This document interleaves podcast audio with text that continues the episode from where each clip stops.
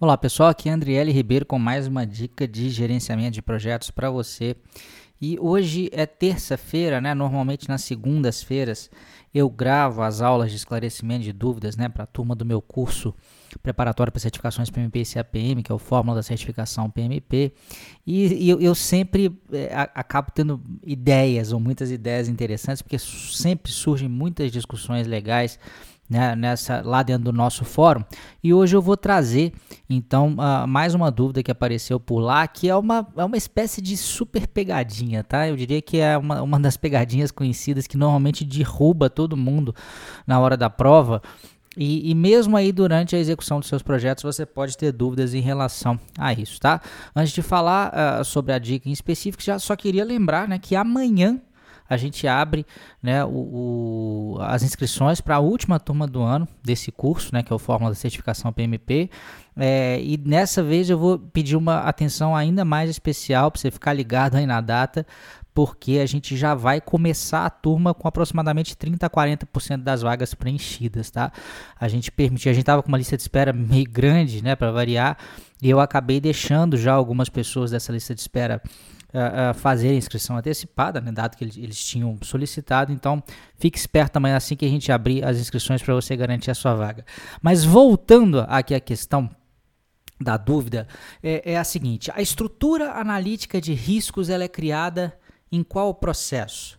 Né? E é muito comum as pessoas acharem que ela é criada no processo identificar os riscos, mas não é. Né? Só para dar uma ideia, a estrutura analítica de riscos ela tem uma estrutura física, uma aparência física muito parecida com a estrutura analítica do projeto, que é a EAP. A EAP é um artefato da área de escopo, né? criado lá no processo criar a EAP. É, mas enquanto a, a, EAP ela decompõe né, o escopo do projeto em entregas que são decompostas em entregas cada vez menores, a estrutura analítica de riscos também tem a mesma estrutura em árvore, mas a função dela é outra. A função dela não é pegar os riscos desse projeto específico né, e, e colocar dentro dessa estrutura. Mas é, o objetivo principal é você pegar as principais categorias de riscos e ir decompondo essas categorias. Mas não necessariamente as categorias dos riscos do seu projeto atual, mas sim os projetos da sua base histórica de projetos. E qual que é a função da estrutura analítica de riscos? Essa é uma espécie de lembrete, essa é uma espécie de checklist né, para que você possa utilizar na hora de identificar os riscos para esse projeto específico. Então eu estou com uma estrutura analítica de riscos aqui na minha frente que tem, por exemplo, o primeiro nível dela está lá projeto, né, que são os riscos do projeto. Esses riscos eles podem ser, aí já indo para o segundo nível da EAR, podem ser riscos técnicos. Uma outra categoria criada foram riscos externos. Uma outra categoria criada foram riscos organizacionais e uma outra categoria criada foram os riscos de gerenciamento de projetos.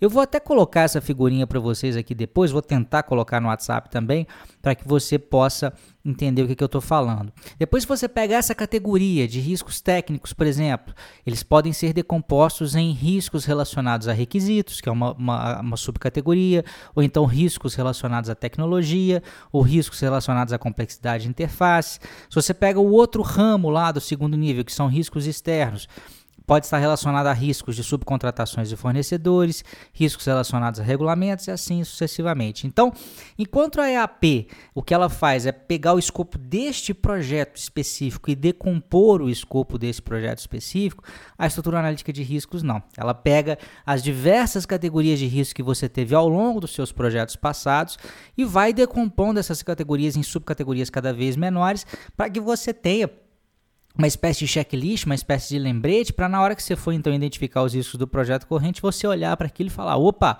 estou me esquecendo aqui, não identificamos nenhum risco na área de tecnologia, será que não tem mesmo? Não.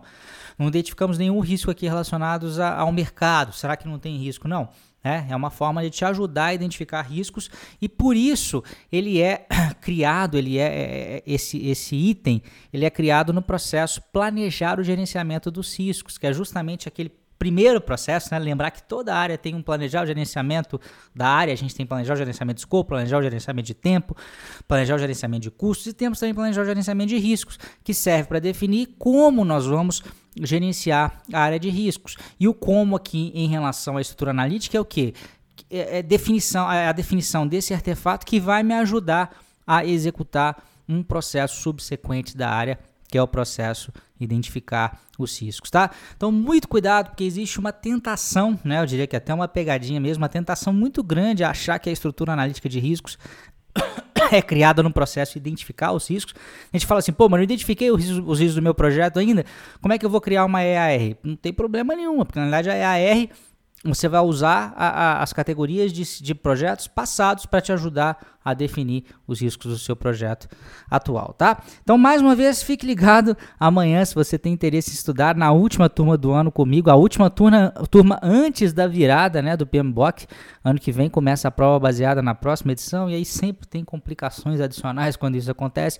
Então, se você quer garantir a sua certificação ainda esse ano, a gente está com essa turma desenhada especificamente para quem quer passar em 2017, tá? Nosso objetivo é pegar você aí, trazer você aí que quer passar ainda esse ano, quer já entrar em 2018 despreocupado, tá? Amanhã eu vou colocar o link aqui para vocês, se tem interesse, não demora não. Grande abraço e até amanhã. Tchau, tchau.